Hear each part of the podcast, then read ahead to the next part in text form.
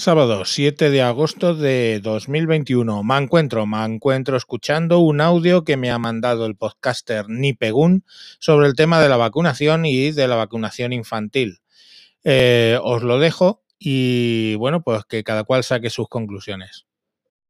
Aquí el gran Nipegun informando al mancuentro desde estas cálidas tierras del Mediterráneo en las que me encuentro, si es que el mancuentro no está realmente ya informado, que lo dudo. Pero Vamos a proceder al relato de ciertas cuestiones relacionadas con la vacuna. Sumado a que los niños tienen prácticamente cero posibilidades de morir por el coronavirus, existe sobre las vacunas una desinformación muy grande. Y la desinformación eh, puede corregirse con información, por supuesto. Y aquí os vengo a contar algo que debéis saber todos. Estas pseudovacunas, que el Mancuentro bien ha dicho que no sirven en los mismos términos en los que han servido otras vacunas, están diseñadas a partir de una de las características del virus. Un virus tiene muchas características y muchos eh, patógenos o muchas partes, podríamos decir, sobre las cuales normalmente eh, se elige una de ellas para realizar las vacunas. Algunas vacunas tienen más que una sola parte del virus y otras tienen unas partes más simples. En este caso se ha elegido la proteína spike. La proteína spike es esta proteína que se enlaza a los receptores de la enzima de la eh, convertidora de la angiotensina 2 y penetra así, gracias a esto, el ARN del virus dentro del propio, mm, de la propia mitocondria de las células en las cuales pone a los ribosomos a generar estos eh, ARN propios. ¿no? Bueno, por esto ya lo sabíamos. Lo que no sabíamos es que al estar diseñadas estas pseudovacunas a partir de la proteína Spike, lo que hacen es generar más proteína Spike. Y resulta que la proteína Spike, por sí sola, es un patógeno. Es decir, que no es solamente una característica del virus, sino que probablemente sea la peor característica. Es decir, han basado estas pseudovacunas en la peor característica que podían elegir para hacerlas. Porque la proteína Spike se comporta como un patógeno de por sí. Si ahora mismo eh, encontráramos una forma de meter proteína Spike, eh, burro, o sea, lo burro en el cuerpo, enfermaríamos inmediatamente. ¿Por qué? Porque es un veneno, es un patógeno. Y tiene un montón de connotaciones negativas. ¿Por qué? Porque la proteína Spike se mete en todas las células que tengan eh, en su membrana celular receptores de la convertidora de la, eh, de la enzima convertidora a la angiotensina 2. Entonces lo que hace es que destruye esas células, es decir, es como que las corrompe, es como que tienes un archivo eh, en el ordenador que se te corrompe y ya no puedes usarlo. ¿Qué haces? Pues terminas eliminando. El cuerpo hace lo mismo. El sistema inmunológico eh, elimina de forma eh, de algunas o sea hay varias formas de hacerlo pero elimina todas las células que se han corrompido con la inserción de la proteína spike en, su membrana. ¿Por qué? Porque dan la orden de autodestrucción. La propia proteína spike destruye la célula. Entonces, ¿qué ocurre? Que esa célula es como que, directamente se suicida. Entonces, para suicidarse, eh, hay unas reacciones químicas que se provocan y luego hace que el sistema inmunológico venga y reviente todo. El problema es que la proteína spike, si no es correctamente eliminada a tiempo, se distribuye por el organismo, entonces allí donde haya enzima convertidora, o sea, receptores de la enzima convertidora de la angiotensina 2, eh, va a destruir todas esas células. La velocidad del sistema inmunológico para parar eh, esta replicación de la proteína Spike tiene mucho que ver con que la vacuna eh, te haga un efecto adverso o no. Y hay muchos factores para tener esto en cuenta. Es decir, hay muchas razones por las cuales el sistema inmunológico puede o no parar a tiempo esto. ¿Y qué ocurre? Que si nosotros le metemos al organismo una orden de que genere proteína spike y se distribuye esta proteína spike y sobre todo el ARN mensajero con estas instrucciones por todo el cuerpo, allí donde haya receptores de la enzima convertidora a la angiotensina va a generar problemas y va a hacer que esas células se autodestruyan y por ende va a hacer que el sistema inmunológico eh, mande a todos sus policías a reventar esas células que han sido eh, corrompidas. Entonces, hay órganos en donde hay muchísimas enzimas convertidoras de la angiotensina, pero las más características en caso de los efectos adversos de la vacuna son las plaquetas sanguíneas, por ejemplo, eh, también en los ovarios y tal, pero las plaquetas sanguíneas es fundamental en todo este caso de los trombos y tal. ¿Por qué? Porque se pegan a, las, eh, a los receptores de la enzima con, eh, convertidora en angiotensina 2 que tienen la, sangre, parte de la sangre, y terminan rompiéndolas. Entonces, ¿qué pasa? Eh, explicándolo así de forma para que la gente lo entienda como cualquier célula a la que se pega la proteína spike termina siendo destruida, en este caso los coagulantes de la sangre eh, también terminan siendo destruidos si la proteína spike llega a la sangre, como está demostrado que está pasando, y la, sangre se queda sin anticoagulantes, entonces se provocan derrames. Bueno, en el término científico es trombocitopenia, ¿no? Pero, pero se provocan eh, derrames internos y la gente muere por derrames.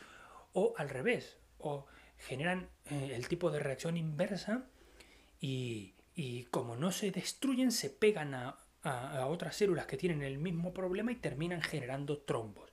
Todo esto ocurre porque las vacunas están basadas en la proteína spike y no basadas en otras características del virus que pueden eh, ser mejores. ¿Y por qué eh, sé yo todo esto? Porque tengo una enfermedad cuya eh, característica, bueno, cuya una de las características es que tengo altísimo el em, recuento de enzima convertidora a la angiotensina 2, es decir, la sarcoidosis tiene como característica tener muchísimos más eh, conteos que una persona normal. Por ende, también tengo más receptores de la enzima convertidora a la angiotensina. Y meterme una vacuna que le da la orden a mi cuerpo de generar más proteína spike, me puede envenenar automáticamente, es decir, tengo 50% de posibilidades de vivir y 50% de posibilidades de morir. Esta condición mía, sobre todo durante toda la duración de la pandemia, me ha puesto eh, en, obligación de informarme y de estudiar incluso lo mismo que estudian los médicos o incluso más que ellos mismos. ¿Por qué? Porque este virus eh, está eh, basado, su acción principal está basado en anexionarse a los receptores de esta enzima para meter toda su malignidad dentro de las células. ¿no? Bueno, y resulta que los imbéciles estos han diseñado vacunas basadas en la proteína Spike. Y de ahí viene todo el problema con estas pseudo vacunas. Y de ahí viene el problema de que no inmunicen. ¿Por qué? Porque la propia proteína spike, al comportarse como un patógeno ella misma, no hace falta incluso que esté en el virus. Es decir, lo peor que tiene este virus en sí mismo no es eh, la replicación que genere. Es decir, no es que entre en el organismo y, lo replique, sino que una de las características de este virus es que lo hace a través de eh, ese imán que se llama proteína spike con el que se pega a las células. Y ese imán, esa proteína, es en sí un veneno. Entonces, la mayoría de los eh, efectos negativos que causa el SARS-CoV-2 lo hace no tanto por su replicación, que sí, como todo virus, siempre que se replique a más velocidad que, de que lo que el sistema inmunológico puede parar, em, es un problema, ¿no? Pero el problema no es tanto eso, sino que lo hace a través de la proteína spike, que es un veneno en sí. Entonces la mayoría de los problemas generados en sangre, generados en, la mayoría de los órganos donde está este tipo de, proteína, es, eh, me refiero a la, convertidora en angiotensina, es por eso. Es porque la proteína spike eh, termina corrompiendo esa célula y, esa célula termina autodestruyéndose y disparando esta reacción que es del sistema inmunológico de inflamación. Entonces, como mi enfermedad es una enfermedad inflamatoria y autoinmune, sería un suicidio, o sea, sería peor que jugar a la ruleta rusa para mí darme este tipo de vacuna. Y sí que es cierto que eh, las eh, posibilidades eh, en mi caso son, son malas, pero hay personas que por tener otro tipo de patología también juegan a la ruleta rusa si se dan un tipo de vacuna basada en la proteína spike. Esta inflamación que genera al autodestruir la célula es la mayor eh, de, las, de los males, el mayor de los males eh, causados por la proteína spike.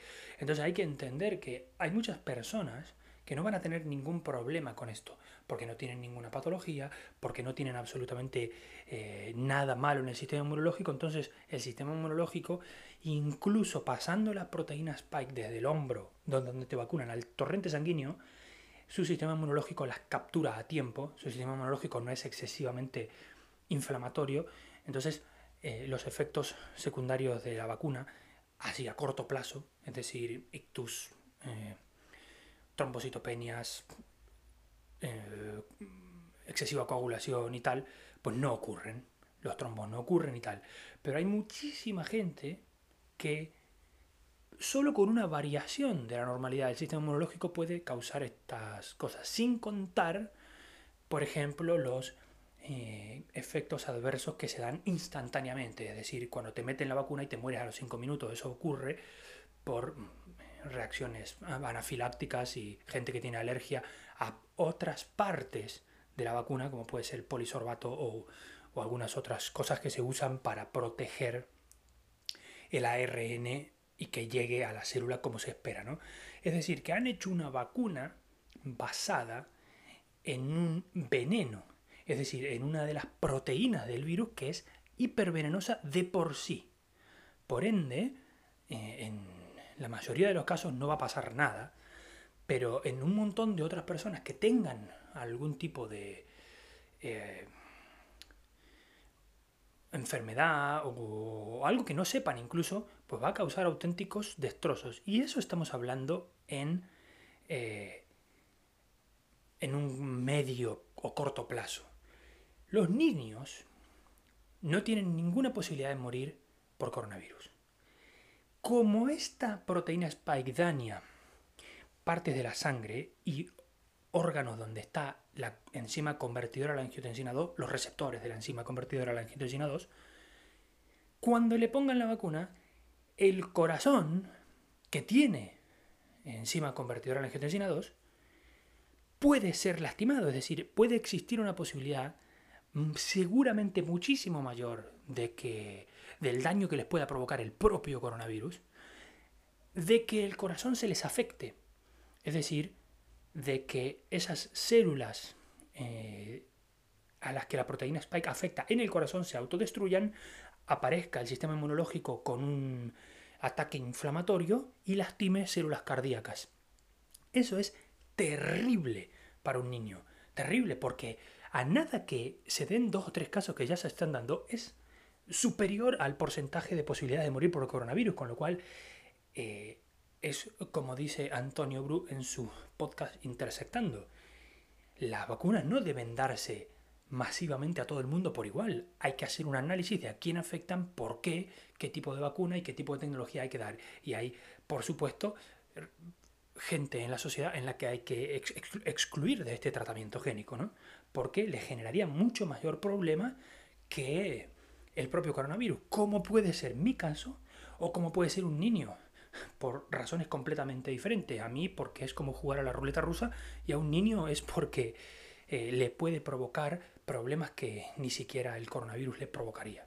Entonces, yo creo que el, mayor problema está ahí, en haber basado una vacuna en una característica muy estúpida del virus para haber basado esto y que la han sacado demasiado rápido porque esto es lo primero que se les ocurrió. Sin embargo, a pesar de todo, se está dando masivamente y la gente que no entiende cómo funciona y que comprendo que no entiendan porque ellos no tienen una patología como la que tengo yo, en la que me veo obligadísimo a saber incluso más que mi propio médico, porque depende mi vida de ello. Entonces la gente nos informa. Y todo esto estamos hablando de efectos a corto o, medio plazo. Los efectos a largo plazo no los puedo saber yo y tampoco los sabe el médico. Y tampoco lo saben los investigadores, simplemente porque no ha pasado tiempo suficiente como para saberlo. Entonces, incluso aunque yo tenga mis propias teorías, creo que lo vamos a dejar aquí. Y me gustaría que la gente comprenda el porqué de que este tratamiento génico no inmunizante está afectando a la gente que está afectando. Y eso es todo. Me encuentro debe considerarse ya lo suficientemente informado. Bueno, y hasta aquí el audio eh, que quería que escucharais. Mm, no soy quien para valorar si lo que dice es correcto o no. Menciona también a Antonio Bru de Intersectando, que también ha colaborado otras veces con este podcast del Mancuentro. Y bueno, ya os digo que eso vosotros tenéis que sacar vuestras propias conclusiones. Venga, un saludo y hasta próximos capítulos. Adiós.